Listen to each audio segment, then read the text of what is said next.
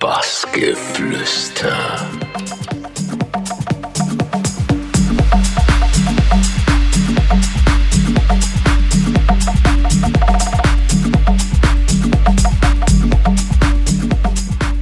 Er hört Baske. Ihr hört Bassgeflüster und hier ist der Butch. Und wenn ihr mich spüren wollt, ruft mich einfach an. Fünfmal die sechs und dreimal die sieben. Dann werde ich ganz tief in euch sein. Gut, auf Wiedersehen.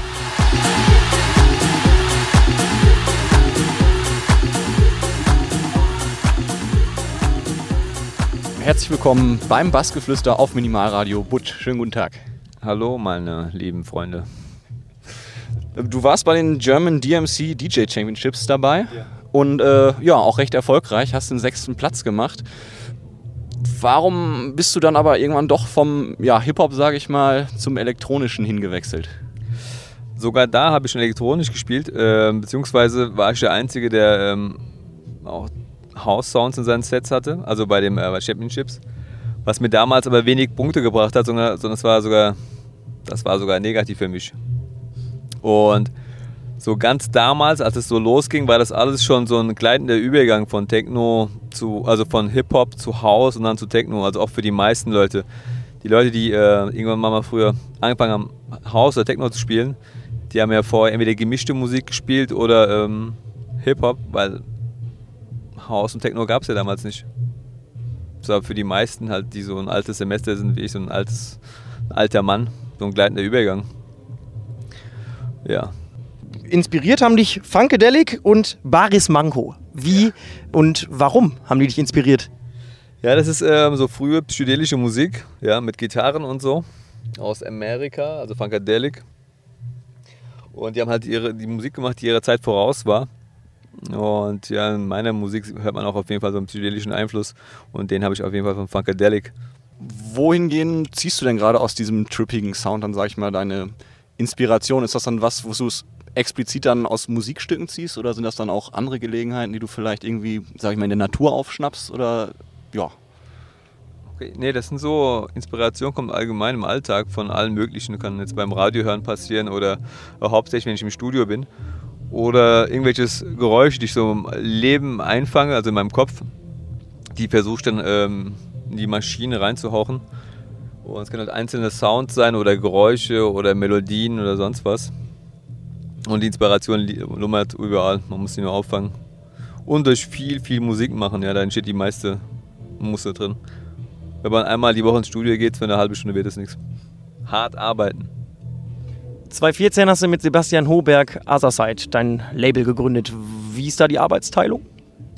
Die Arbeitsteilung ist, dass äh, Hoberg die ganze Zeit Drogen nimmt und äh, chillt und ich arbeite. Nee, also fast genauso schlimm. Ah, nee.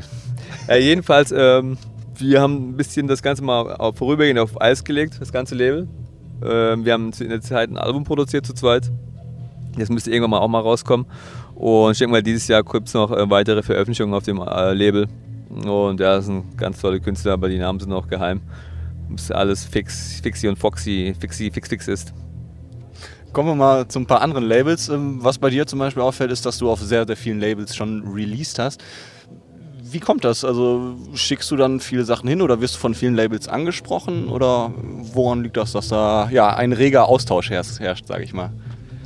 Ja, die Sache mit den Labels ist, äh, wie soll ich sagen, stimmt noch, stimmt noch aus einer Zeit, wo man ähm, nach einem gewissen Sound gesucht hat, einen Plattenladen und dann ist man halt zu dem Label gegangen, wo die Sachen da rumflogen und hat man dann die Sachen sich angehört. Und wenn ich jetzt irgendwie, da ich ja vielseitig produziere und jetzt mache ich, sagen wir mal, ich mache irgendwie eine Nummer, die hört sich nach Label C an, dann ähm, schicke ich das den Leuten bei C. Oder die hören das bei mir in meinem Set und sagen das, äh, oder hey, das würden wir gerne haben. Dann sage ich, wenn ihr mir schön den Schwanz lutscht, dann könnt ihr es haben. Und dann kriegen sie die Nummer. So einfach ist das also. Ja, man merkt, du bist ein lustiger Mensch. Du hast auf jeden Fall Humor, da lacht er auch wieder. Und äh, deine Facebook-Postings, Videos sind auch immer sehr lustig. Würdest du dich selber denn auch als lustigen Mensch bezeichnen? Äh, Ich hasse Spaß und lustig sein allgemein. Menschen und Musik hasse ich auch. Also uns auch. Na, ihr geht noch. Nehmen wir mal als Kompliment. Sprechen wir über deine ja, neueste EP, Butch Ante Portas. Oder ich weiß gar nicht, ist das Lateinisch oder? Ja, das ist Latein. Okay, dann äh, lasse ich mal den spanischen Akzent weg. Ne? Ja. Die ist gerade rausgekommen. ja. Wie zufrieden bist du mit dem Ergebnis oder bist du generell, sag ich mal, ein Perfektionist, haust du nichts raus, bevor es wirklich dann komplette Zufriedenheit gibt? Naja, also das Ding ist schon äh, bei mir und bei anderen auf Rotation seit so einem Jahr ungefähr. Und am liebsten hätte ich es noch viel später rausgehauen. Aber das Label hat echt Druck gemacht. Ähm, dann ist es halt rausgegangen. Und die Nummern, auch wenn die schon raus sind, ja, habe ich ja schon in der Regel immer so ein Jahr lang dran gearbeitet. Solange es gespielt wird, arbeite ich dran. Aber zufrieden, 100% mit den einzelnen Tracks, wenn sie rauskommen, bin ich also fast nie. Ja, es gibt dann immer, wenn ich sie dann spiele oder sonst was irgendwo höre, denke ich, ah, diesen kleinen Zacken hätte ich vielleicht eventuell ein bisschen anders gemacht. Aber die Veränderungen würden aber die Leute allgemein nicht hören, nur ich. Ja, du hast auf jeden Fall aber trotzdem sehr, sehr geile Tracks gemacht. Ich meine, äh, du hast einige Auszeichnungen bekommen. Lese ich mal ein paar draus vor. Groove Magazine hat dich als Newcomer des Jahres und als besten Producer bestimmt. Dann hast du noch zweimal den Track des Jahres gemacht und einmal den Remix des Jahres. Erstmal, wie schaffst du es ähm, nicht abzuheben? Also quasi du zu bleiben? Und wie wichtig sind dir denn Auszeichnungen? Man freut sich über jede Auszeichnung, die man bekommt, egal was es ist, auch wenn, außer man wird äh, Wichser des Jahres oder so, das will ich nicht werden. Eigentlich habe ich noch viel mehr Auszeichnungen bekommen. ja, wie soll ich sagen? Ja, man freut sich halt tierisch drüber und ähm, das Lustige ist, den Track des Jahres halt zweimal oder dreimal zu machen, ist schon echt lustig. Dann, ähm, wie soll ich sagen, wenn man sich zum Beispiel Whitney Houston anschaut oder sonst wie Leute, die dann irgendwie alles erreicht haben in ihrem Leben, die bringen sich dann irgendwie dann automatisch dann um, weil es dann nichts mehr zu erreichen gibt, dann macht das Leben keinen Sinn mehr. Ähm, ich habe eigentlich auch schon alles erreicht, was ich will und demnächst werde ich mich umbringen. Wir hoffen mal, das war weiter eine äh, ironische Floskel hier. Eigentlich müsste ich auch machen, Musik zu machen. Kommen wir mal zu was Kulinarischen. Wir haben ge äh, gelesen, dass du ähm, ja, ein leidenschaftlicher Burgeresser bist und sogar äh, in Mainz ein eigenes Lädchen hast. Da aber nicht mehr ganz so oft äh, zugegen bist, außer zum Essen natürlich.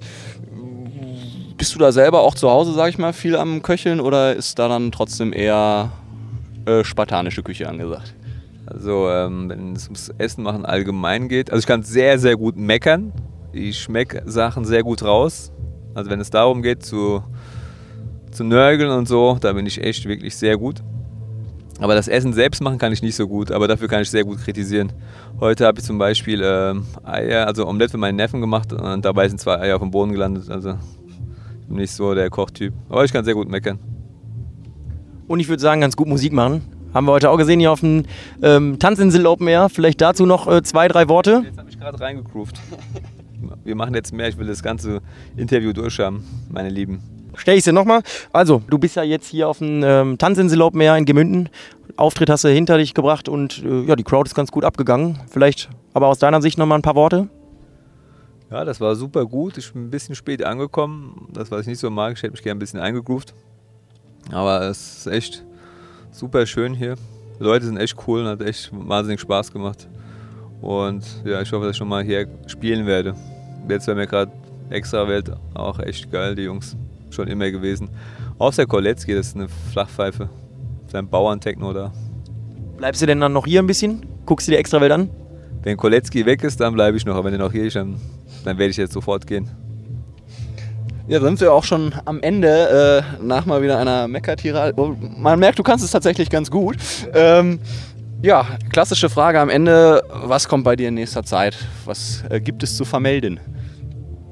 Ich bin schwanger von, Kole ich bin schwanger von Koletzki, deswegen bin ich so sauer auf den. ähm, ja, da kommt immer wieder irgendwie irgendwas aus, aus allen Löchern bei mir raus. Also ich kann mich jetzt nicht genau daran erinnern, was jetzt kommt, aber da wird irgendwas bestimmt kommen. Einfach die Ohren aufhalten. Und wenn ihr es verpasst, ist auch irgendwie geil. Dann hört ihr es irgendwo anders und dann denkt ihr, ah cool. Bush hat irgendwas gemacht, was ich verpasst habe. Ja, ja.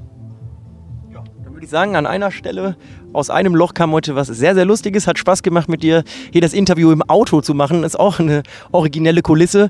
Und äh, dann gehen wir mal wieder in die richtig gute Kulisse und gehen nochmal aufs äh, Tanzinsel Open Air. Ach, du willst nochmal? Ich will mich verabschieden. So, ich verabscheue mich von euch allen Lieben und nicht die ganze Scheiße ernst nehmen, wie ich sage. Ciao. Aber das meiste.